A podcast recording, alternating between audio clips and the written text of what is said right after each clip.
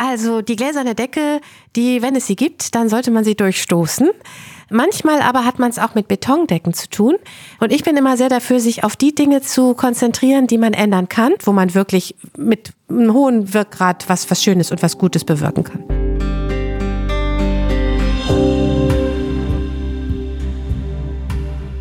Warum kommen Frauen nicht oben an?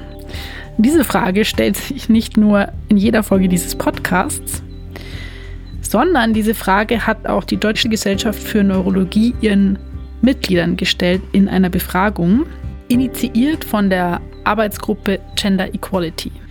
Über die Ergebnisse dieser Mitgliederbefragung will ich mit unserer heutigen Gästin sprechen. Es ist Professorin Dr. Christine Klein. Sie ist Direktorin des Instituts für Neurogenetik an der Uni Lübeck und am Uniklinikum Schleswig-Holstein. Und sie war von 2019 bis 2021 die erste Präsidentin der Gesellschaft für Neurologie. Ich freue mich auf ein spannendes Gespräch, in dem es nicht nur um die gläserne Decke geht, sondern, Achtung, auch um Betondecken. Ich bin Julia Rotherbel, Chefredakteurin der Apothekenumschau. Und ich wünsche euch ganz viel Spaß beim Zuhören. Frau Doktor, übernehmen Sie. Ein Podcast von gesundheithören.de und Apothekenumschau Pro. Hallo Christine, schön, dass du heute meine Gästin bist. Ja, hallo Julia, ich freue mich sehr hier zu sein und ich begrüße natürlich auch alle Zuhörer, Zuhörerinnen, die heute mit dabei sind. Vielen Dank. Genau, wir freuen uns über jeden, der zuhört. Und Christine, wir fangen diesen Podcast mit einem kleinen Spiel an. Ja. Dazu kommt unsere Redakteurin Anja dazu. Hallo Anja und erklärt uns kurz, wie es geht. Genau. Hallo ihr beiden. Ja, es ist schön, dass ich hier ähm, gleich am Anfang mit dabei sein darf. Dieses Spiel, alle, die das schon, den Podcast schon öfter gehört haben, die kennen es vielleicht. Ich bringe immer Satzanfänge mit, die ihr vervollständigen dürft. Und ich muss jetzt noch mal kurz ein bisschen ausholen, weil wir haben echt ganz lange gesucht, wie wir dieses Spiel nennen können. Und unser Tonmann, der äh, die Aufnahme mit begleitet, hatte neulich einen Geistesblitz und der meinte, warum nennen wir das Spiel nicht einfach Frau Doktor, vervollständigen Sie? Sehr gut. genau, so, so, deswegen, das erklärt auch gleich das ganze Spiel. Ihr kriegt abwechselnd äh, Satzanfänge vorgelesen und dürft da spontan drauf antworten. Ich würde sagen, unsere Gästin darf damit gleich anfangen. Christine, du. Der Satz wäre, ich hätte niemals gedacht, dass es einen Krieg mitten in Europa gibt. Mhm. Das hat nichts mit unserem direkten Thema zu tun, aber das ist das, was mich mit am meisten im Moment beschäftigt. Okay. Mhm. Und Krieg sollte es nirgendwo geben, auch nicht außerhalb Europas. Und ich finde, das ist definitiv auch ein, ein persönliches Thema irgendwo, ein politisches Thema, was wir in diesem Podcast auch, auch gerne mal ansprechen dürfen. Ja. Ja. Ja. ja. Mhm. Ähm, jetzt ist es, glaube ich, ein bisschen schwierig, den Bogen aufzuschlagen. Ich kann äh, auch gerne noch was anderes. Äh, Natürlich fallen einem da viele Dinge ein. Nö, nö. Also ich finde, in diesem Podcast ist es irgendwie wichtig, oder bei dem Spiel ist es ja auch wichtig, spontan zu antworten. Und wenn es deine Antwort ist, ist das deine Antwort. Ja, finde ich auch. Das ist absolut legitim. Und ich glaube, das können viele, die hier auch zuhören, unterschreiben, dass das etwas ist, was sich keiner wirklich wünscht, aber das wahrscheinlich auch niemand erwartet hätte. Genau. Ähm, ich, äh, ich schlage einfach. einfach trotzdem den Bogen. Julia, für dich der Satz anfangen. Ähm, Podcasten bringt mir ganz viel Spaß. und tatsächlich ganz viel Learnings. Also für mich als Printjournalistin, ich musste mich da ein bisschen reinfuchsen in die Podcast-Welt. Aber ich glaube, ich bin jetzt ganz gut reingefuchst, oder Anja? Ich ähm, würde auch sagen, wir haben uns da alle irgendwie als Team ganz gut reingefuchst. Und wir haben jetzt sogar schon einen Namen für dieses Spiel. Es ist total toll. Ähm, genau, Christine, für dich der nächste Satz. Mein größtes Talent ist. Mhm. Optimistisch in die Zukunft zu schauen. Mhm. Mhm. Wie bewahrst du dir deinen Optimismus, würde ich gerne auch noch fragen. Ja, gerne. Also genau, das soll natürlich nicht verstanden werden als Naivität und es gibt ja ganz, ganz viele schlimme Dinge, die wir nicht ändern können und die uns trotzdem betreffen. Aber sozusagen aus den Situationen jeweils das möglichst Beste zu machen und vielleicht doch einen positiven Aspekt zu sehen und den auf den dann aufzubauen, das ist etwas, mhm. was mir viel Freude bereitet und das schafft man immer dann besonders gut, wenn man von Menschen umgeben ist, mhm. die einem dabei helfen, dieses Positive zu sehen und dieses Positive dann auch zu leben und weiter zu gestalten. Ja, ja. Optimismus ist auch, finde ich, wichtig, wenn man sich mit dem Thema Parität auseinandersetzt. Ja. Wir bleiben immer optimistisch. Ja. Irgendwann erreichen wir sie. Ja. Julia, ja. du bekommst den Satz, ich kann nicht mehr hören das. Oh. Also ein Wort, das ich überhaupt nicht mag, ist ähm, Work-Life-Balance. Das wollte ich auch gerade sagen. ja, wobei ich mittlerweile feststellen muss, dass ich äh, da, glaube ich, tatsächlich einer Generation angehöre. Ähm, ja, also ich bin, glaube ich, gehöre einer aussterbenden Spezies an. Also ich glaube, Work-Life-Balance ist für die jüngere Generation sehr, sehr wichtig.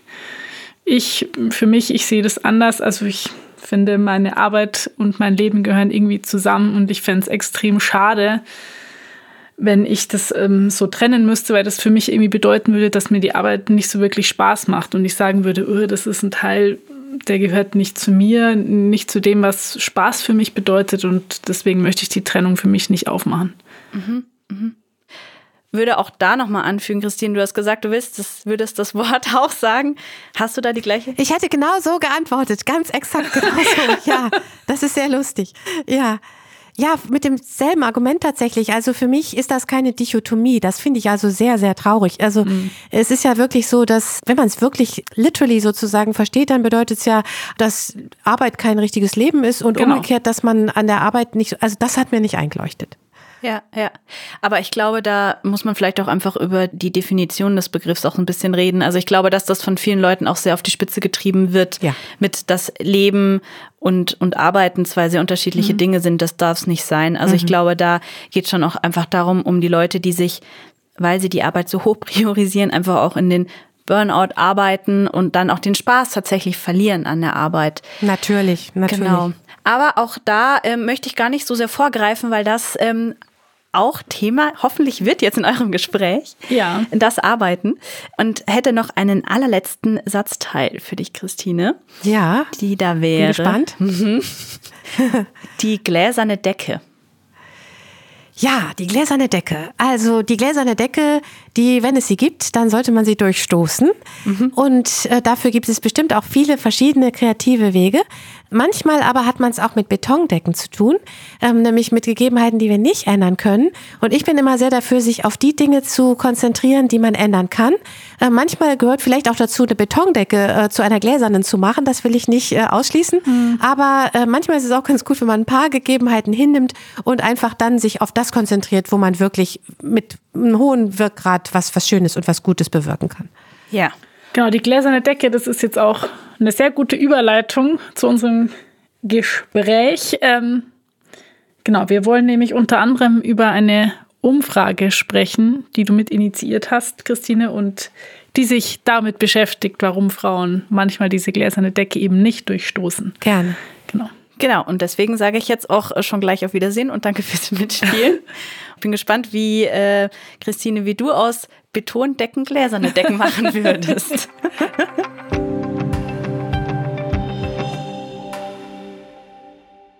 Christine, ich habe schon eben angedeutet, dass wir uns unter anderem mit einer Umfrage auseinandersetzen. Ähm, diese Umfrage ist entstanden in der AG Gender Equality der Deutschen Gesellschaft für Neurologie. Genau. Du leitest diese Arbeitsgruppe und ich würde von dir zunächst gerne mal wissen, wie es denn überhaupt zu dieser Arbeitsgruppe kam.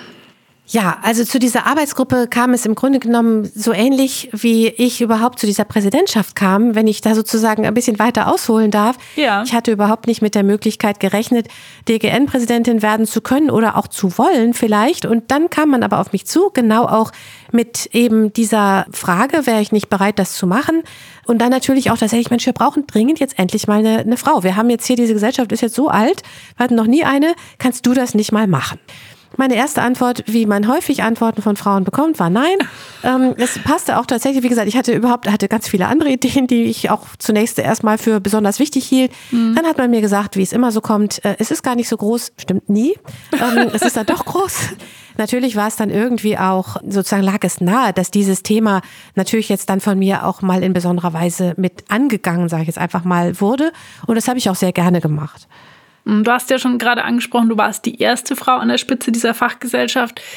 Hat man damit gerechnet oder wollte man auch, dass dieses Thema damit auf den Tisch kommt oder ja. war es okay? Ja, ja, ja, absolut. Das war so gewollt und gewünscht. Wissen wir ja alle, das ist ein riesengroßes Thema für uns. Mhm. Und wenn man es jetzt nur mal ganz nüchtern betrachtet, von einer sehr utilitaristischen Seite, äh, dass wir einfach viel zu wenig Arbeitskräfte haben, natürlich auch in diesem Bereich. Wir müssen ja einfach was für die mhm. Frauen tun, um die natürlich in den Beruf zu bekommen, zu halten.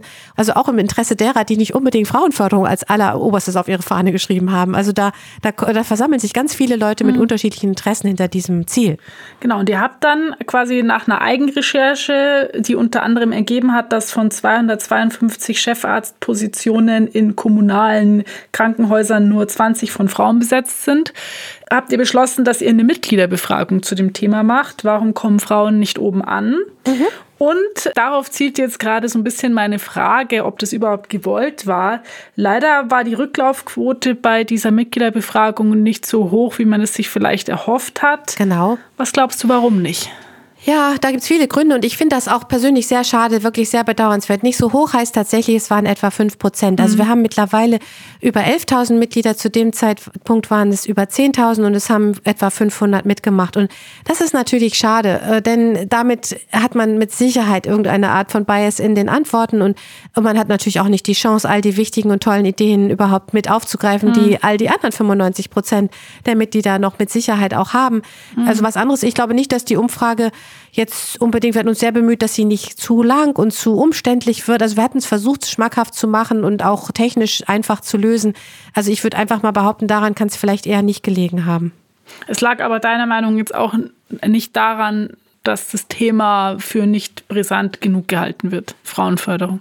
Ja, das ist natürlich jetzt die Frage. Ja. Ich unterhalte mich ja immer mit diesen fünf Prozent. Und wir hatten jetzt auf der DGN auch eine sehr interessante, tolle Veranstaltung, in der wir sehr viel diskutiert haben. Interessanterweise waren da, glaube ich, maximal zwei Männer und irgendwie 100 Frauen oder so. Also das ist zum Beispiel nach wie vor auch etwas, was natürlich schlecht ist, weil wir nicht wirklich mhm. ins gemeinsame Gespräch kommen.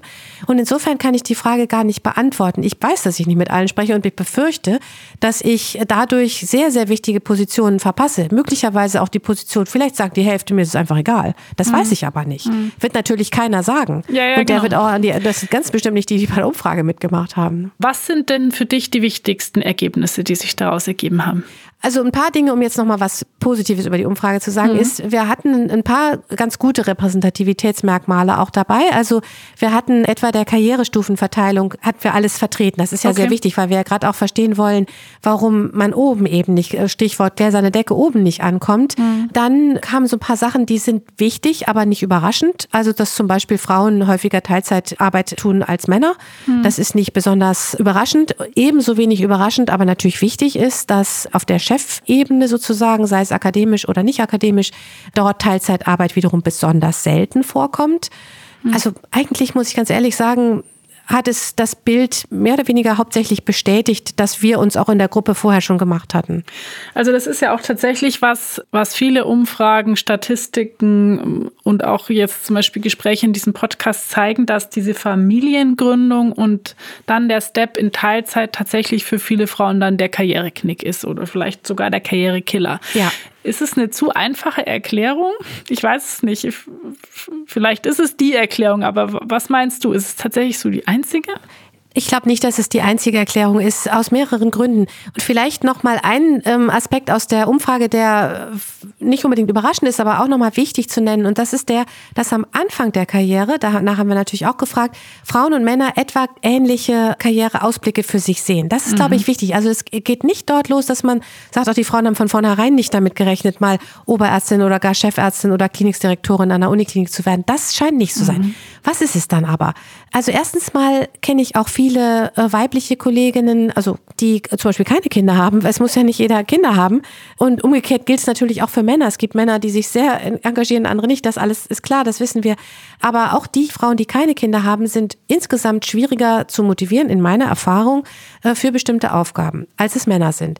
Ich habe viel häufiger erlebt, dass ein Mann sagt, ach ja, die Aufgabe, die mache ich, ohne so richtig zu überlegen, schaffe ich die eigentlich, bin ich wirklich der Beste dafür oder so. Mhm. Bei Frauen, ah, ich weiß nicht und das passt jetzt gerade nicht und vielleicht könnte ich in zwei Jahren. Und dann kommt auch noch dazu, dass ich häufiger tatsächlich auch so dieser letzte Kick, wo man dann doch noch mal beißen muss oder so, das machen manche Frauen, aber viele auch nicht. Also Frauen trauen sich zu wenig zu, deiner Meinung nach? Ja, genau. Das ist das eine und das andere ist manchmal können oder wollen sie halt nicht. Ne? Und natürlich ist das verständlich, wenn man nun gerade zwei, drei kleine Kinder zu Hause hat.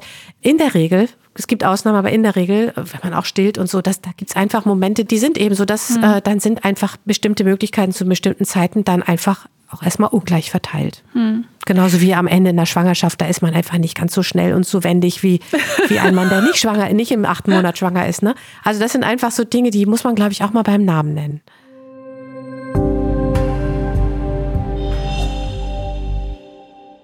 Du hast ja selber nach der Geburt deines ersten Kindes in Teilzeit gearbeitet, beim zweiten dann nicht mehr. Genau. Würdest du uns erzählen, warum du dich dann für ein anderes Modell entschieden hast?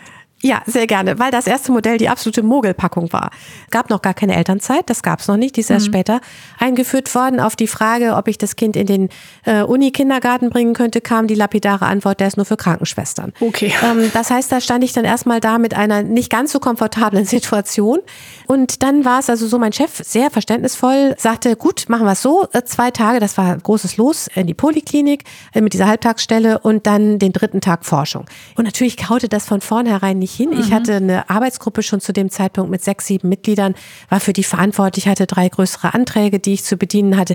Also es klappte nicht. Mit anderen Worten, ich arbeitete wirklich locker fünf Tage die Woche. Für weniger Geld. Genau, für die Hälfte des Geldes. Und dann habe ich gesagt, beim zweiten Kind nicht nochmal. Okay. Genau. Ja. Christine, ich würde noch gern ähm, was anderes übertragen auf deine eigene Karriere, nämlich ähm, ja zu sagen. Du hast ja gesagt, äh, ja. viele Frauen, deine Erfahrung ist, viele Frauen trauen sich zu wenig zu. Du hattest jetzt schon die Präsidentschaft angesprochen. Wie hast du denn dann nach einem ersten Nein zu einem Ja gefunden?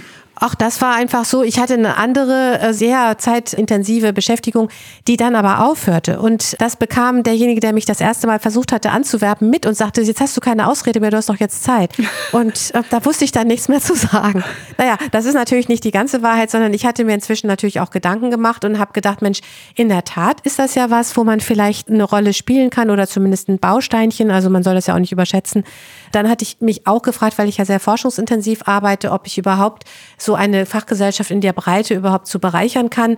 Kann ich natürlich nicht. Aber dann habe ich mir gesagt, Mensch, letztlich kann das keiner. Mhm. Ähm, und insofern ist es vielleicht gut, die Gesellschaft wird nicht zusammenbrechen. Habe ich mir dann gesagt, ich bin ja nur zwei Jahre Präsidentin, dann setze ich halt die und die und die Schwerpunkte in den zwei Jahren. Und ich war auch umstanden, muss man sagen, von zwei tollen. Also es ist ja immer so eine Dreier, also immer so ein Past-Präsident, ein aktiver Präsident und ein Präsident-elect. Man ist also immer äh, quasi umstanden von zwei mhm. Menschen mit mehr Erfahrung oder einer, der dann gerade noch lernt. Und das wusste ich auch vorher, das war auch Teil der Entscheidung, dass ich dachte, Mensch, das kannst du wagen. Christine, wir hatten ja am Anfang das Thema Optimismus und ich würde gern damit auch aussteigen aus dieser Folge. Ihr habt eine Pressemitteilung veröffentlicht zu der vorgestellten Mitgliederbefragung. Ja. Und dort ist auch von einem Hoffnungsschimmer die Rede. Ja. Nämlich habt ihr euch äh, die mittleren Positionen in der Neurologie angeguckt.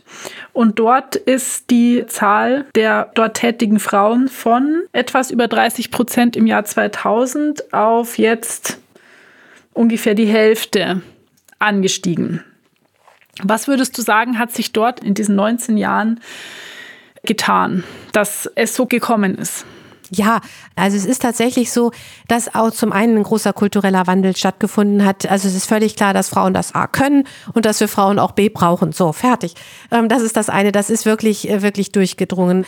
Ähm, und das zweite ist tatsächlich, dass viele praktische Dinge wirklich einfacher geworden sind, muss man schon sagen. Also wenn ich jetzt so sehe, welche Modelle und mit wie viel Jonglieren und mit wie viel Freiheit und auch mehr Geld und so, so die jungen Mitarbeiterinnen jetzt äh, hier äh, bedacht werden, das muss ich sagen, das ist schon einfach auch mhm. besser geworden und ist auch im internationalen Vergleich herausragend. Vielleicht an der Stelle nochmal was, was mich sehr umtreibt. Es gab neulich ein Ranking für die besten 1000 Wissenschaftlerinnen der Welt. Frauen, speziell nur für Frauen. Ich bin tatsächlich dabei, sage ich jetzt mal so arrogant, äh, allerdings auf Position 972 oder sowas. Also Trotzdem ich bin Glückwunsch. Schon nicht sehr weit gekommen, aber immerhin. Ja, und jetzt kommt das Spannende. Von diesen Frauen, die da drin sind, sind ungefähr zwei Drittel, so 660 oder so, sind Amerikanerinnen. Danach das nächste Land, was die nächstmeisten stellt, sind die UK, also England mit ungefähr 80 oder so. Und das dritte Land ist Deutschland mit 40 Frauen. Das ist natürlich schön, dass wir auf Platz drei sind, können wir optimistisch sagen, prima. Auf der anderen Seite kann man auch sagen, hm, jetzt ist das doch erstaunlich, dass in den USA irgendwie, selbst wenn man das jetzt mal an die Bevölkerung anpasst, irgendwie die mal mit dem Faktor fünf bis sieben, acht oder so dazu, zu, mhm. bei viel weniger Möglichkeiten eigentlich. Und ich frage mich, was haben die Frauen, wieso haben die es da so viel besser und, und schaffen das so viel besser? Das würde ich gerne mal verstehen. Denn da muss es was geben, was auch für uns irgendwie passt oder wo wir was draus mitnehmen können. Mhm. Genau. Also es gibt natürlich dieses Elternzeitmodell in den USA nicht, muss man jetzt mal sagen, was natürlich einerseits beklagenswert ist. Ja, würde ich auch so aber, sagen. Äh, also es gibt nicht diesen automatischen, bei uns ist es ja, finde ich, schon automatisierten Ausstieg erstmal, wenn man ein Kind bekommt, geht man in Elternzeit. Das ist jetzt auch gar nichts, was ich verurteilen will, um Gottes Willen, aber könnte vielleicht eine Erklärung sein, dass dieser Automatismus nicht gegeben ist. Genau, glaube ich auch. Und das andere ist ganz sicher die Kultur, dass man sich insgesamt, und das ist egal, ob man Mann oder Frau ist, dass man sich insgesamt erstmal mehr zutraut mhm. und auch dieses Zutrauen spürt. Hier ist wirklich eher, gerade wie gesagt, auch von Frauen, aber auch von Männern, oh, ob das jetzt mal klappt und hier weiß ich nicht und da. Und das kommt wieder zu dem Optimismus-Thema. Das ist insgesamt, das ist da lange nicht alles Gold, was glänzt. Aber wenn man diese Zahlen sieht, da kommt man nicht drum rum, da muss man drüber nachdenken. Also ein Hoffnungsschimmer ist ja schon auch, dass aus diesen mittleren Positionen jetzt in der Neurologie so ein Schub kommt, ja. sodass auch dann diese Frauen an die Spitze, also an die oberen Positionen drängen. Ich glaube, das wird auch gar nicht anders gehen. Ich glaube, das wird ein sehr natürlicher Prozess sein. Ich glaube sogar, es könnte sein, äh, dass wir uns in zehn Jahren oder vielleicht in 20 Jahren mal darüber unterhalten, ob wir genug für die Männer tun. Das kann durchaus auch passieren. Und vielleicht nochmal Hoffnungsschimmer. Also als ich anfing bei der DGN, gab es eine Ordinaria. Jetzt gibt es vier. Also die richtig eine Klinik leiten, kann man ja auch mal sagen, 400 Prozent. Ist natürlich immer noch nur 10 Prozent der Lehrstühle, aber es tut sich was. Ich glaube, das darf man schon sagen. Also wir bleiben optimistisch. Genau. Und Christine, ich sage vielen Dank, dass du unsere Gästin warst. Herzlichen Dank für die Einladung und herzliche Grüße an alle, die zugehört haben.